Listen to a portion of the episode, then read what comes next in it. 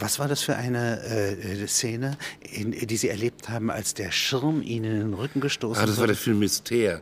Äh, da sollte ich sozusagen äh, vor dem Fernseher gerade gucken, was äh, Programm wählen oder was, als von hinten der Mörder erscheint und aus der Speer, aus dem Regenschirm sozusagen ein Messer rauskommt als Spitze, ja, und das stößt er mir in den Rücken und ich sause mit dem Kopf, mit dem Gesicht voraus in die Mattscheibe hinein. Die war äh, ganz ordentlich aus Zucker gemacht, aus Zuckerglas, ja.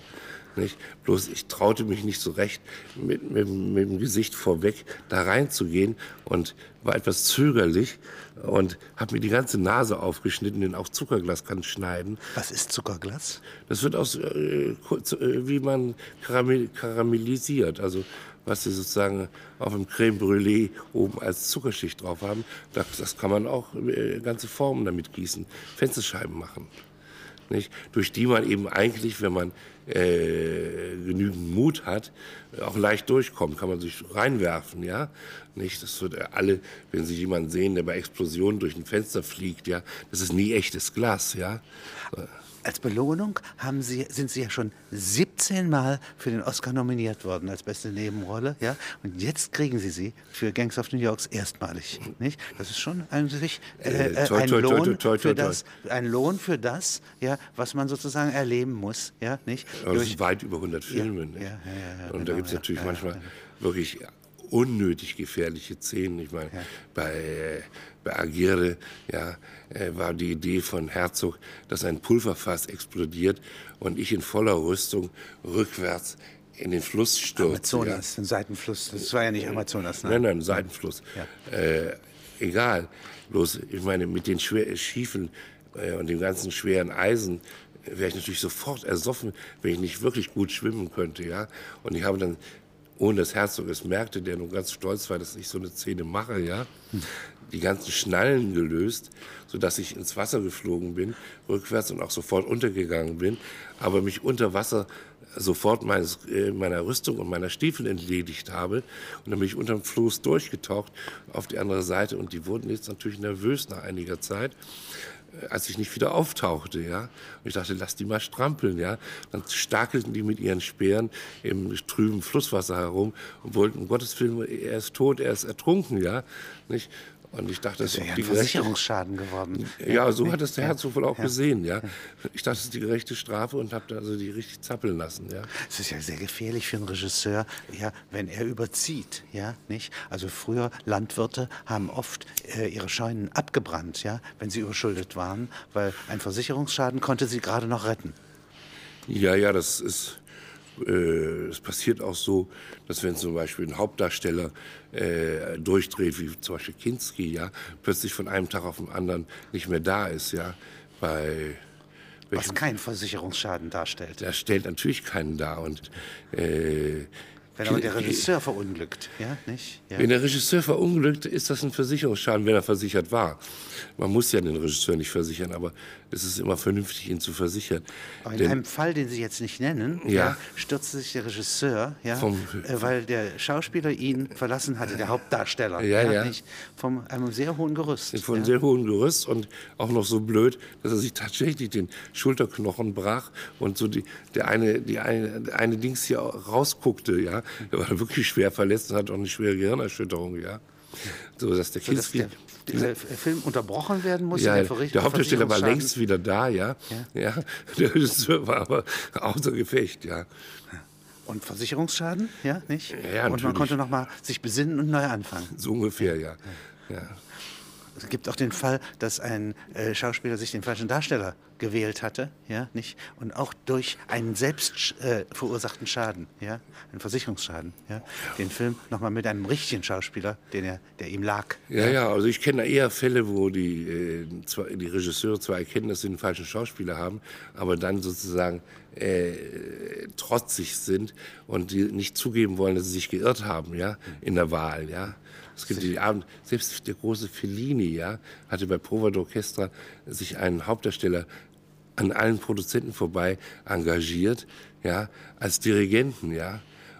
Der konnte, hatte überhaupt kein musikalisches Taktgefühl und konnte. Und was macht ein so großer Regisseur dann? Macht ja, der, der war völlig verzweifelt. Und ich habe dann gesagt, pass auf, für Macht einen Film über Flugzeugführer? Nein, oder? ich, ich sage, für 1000 Lire gebe ich dir jetzt einen Tipp, was du machen kannst, um die Sache zu retten. Und er sagte, ja gut, wir gehen essen äh, und erzähl mir. Und ich sage ganz einfach, der ist kein guter Dirigent, der ist ein miserabler Dirigent. Ja? Und dann, jetzt lass ihn rumfuchteln, wie er will, das gehört zur Geschichte. Ja? Und erst in der allerletzten Sekunde, wenn das ganze Orchester sich aufrafft, das ja völlig undiszipliniert war, wenn Sie sich an den Film erinnern, ja, da ist dann auch der Dirigent für ein paar Takte gut. Das kann man, da kann man so viel drehen.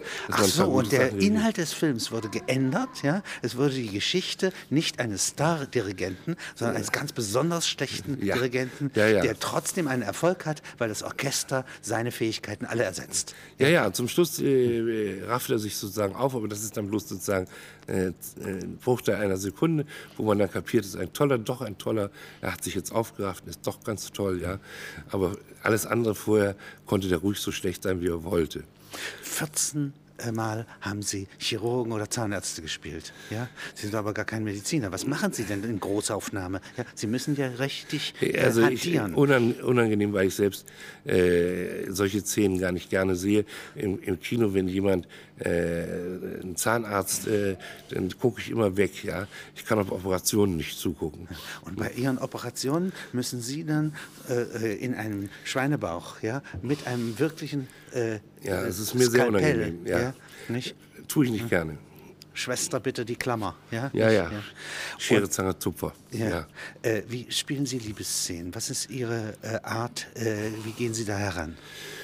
Also ich bin habe eigentlich wenig Liebesszenen. Ich bin ja auch nicht der klassische Liebhaber. Ja. Äh, in meiner ganzen Zeit. Äh, Aber als Grobseck beispielsweise, ja, Nee. nicht? Äh, der Geizhals äh, bei Balzac, ja, Ja? Ja. also ich, ich habe mal mit zwei besonders schönen Frauen, äh, da war ich wohl ein reicher Unterweltboss äh, und der Regisseur hatte seinen ersten Film und wusste, wir, wir lagen alle drei im Bett, ich in der Mitte und die beiden rechts und links, ja. Und der war also so verschüchtert, der wusste nur gar nicht, was er mit uns machen sollte, ja. Bis dann so Carole Bouquet, ja, äh, die in ihrer frechen Pariser Art äh, Vorschläge entwickelt. Vorschläge machen. Che facciamo? Pompino a Peter? ja. So. Und äh, der Regisseur ist also fast vor Scham im Boden versunken. Ja. Als li am liebsten spielen Sie Kardinäle, habe ich gehört. Also hochrangige. Ja, Nicht? Ja. Bischöfe geht auch, ja. Also Ja, zum Beispiel ja. Franziskus hat den Bischof gespielt. Äh, das gefällt mir auch.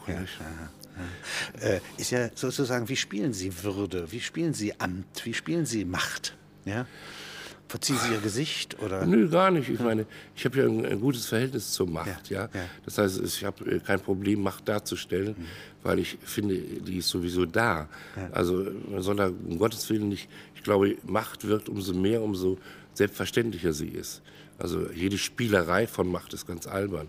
Macht wirkt am meisten, wenn jemand von sich selbst so überzeugt ist, dass er eben einfach äh, wirkt. Ja. Wenn Sie den römischen Kaiser spielen, ja? Mhm. Wie, wie statten Sie das aus? Ja? Ja, wenn er keine Macke hat, ja, bei römischen Kaisern ist es ja meistens so, dass die irgendwelche Macken haben, ja, äh, würde ich ja genauso verfahren, ja. Das heißt, möglichst wenig im Gesicht machen, ja, und möglichst selbstverständlich und ganz ruhig Anweisungen geben, ja.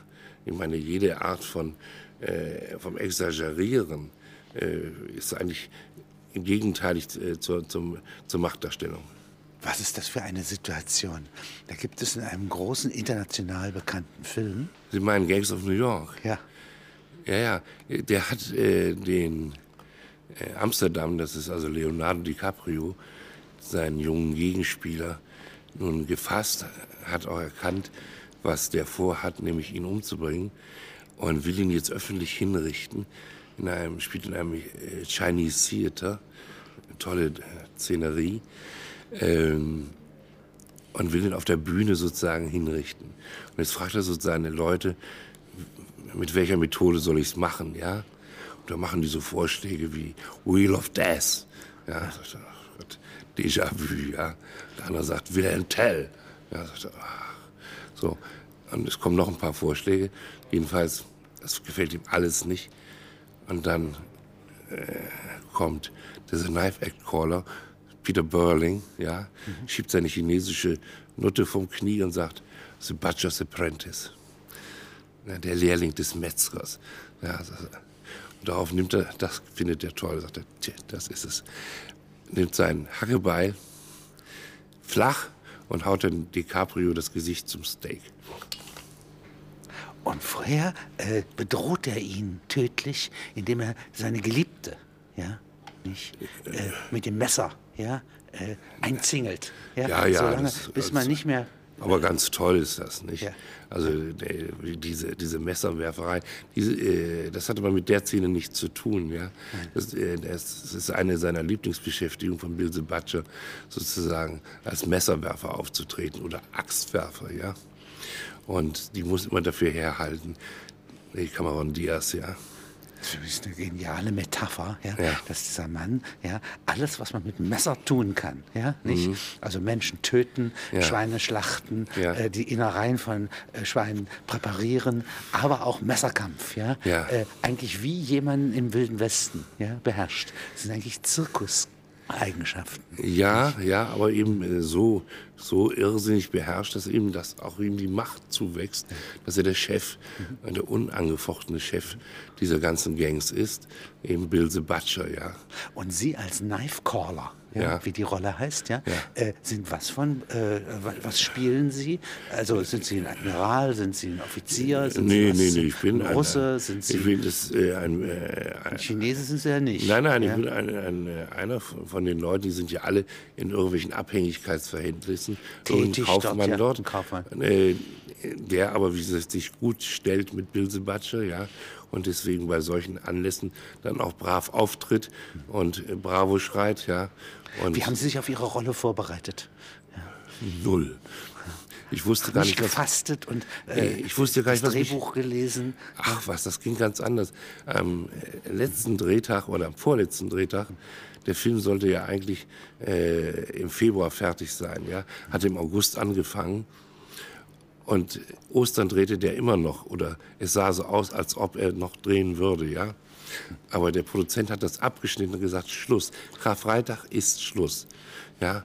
Und Grünen Donnerstag ruft der Martin Scorsese an, please do me a favor, denn er musste jetzt ganz schnell noch an einem Tag alle Schlüsselszenen drehen, die er nicht gemacht hatte, die er aufgeschoben hatte für später oder so. Und ich wusste überhaupt nicht, was ich, äh, um was es ging. Alle Freunde, alle Bekannten herangebracht. Ja, ja. ja. Und äh, ich hatte mit ihm ja Last Temptation gedreht, deswegen kannten wir uns. Und wir hatten uns in diesen Monaten ja auch öfters gesehen. Was haben Sie alles für Rollen schon gespielt in der Filmgeschichte? Sie waren Kaiser von Brasilien bei Werner Herzog. Ja? Äh, von Peru, bitte. Peru. Ja, Sie waren weiter äh, äh in, bei Fassbinder. In ja, welchen ja. Rollen tätig? Fassbinder Maria Braun war ich, der Besitzer dieser Turnhalle, Bronski, ja. Wo die Zwölfmal waren Sie Mörder, ja. Ja, ich werde eigentlich mehr ermordet in meiner Karriere, als, als dass ich Mörder bin, ja. Wie bereiten Sie sich auf so eine Rolle vor? Äh, empfinden Sie das, also, äh, ja, äh, damit Sie einen richtigen Ausdruck haben, wenn Sie ich, gemordet werden? Ja, ich glaube, wenn es Schusswaffenermordung ist, prüfe ich erstmal, dass es sachgerecht angebracht ist. Der, da kriegt man ja so einen Panzer um, auf dem drauf Explosivstoffe sind, äh, meistens in Präservative eingehüllt, damit auch Blut rausspritzen kann, ja und dass das also gut funktioniert, ja.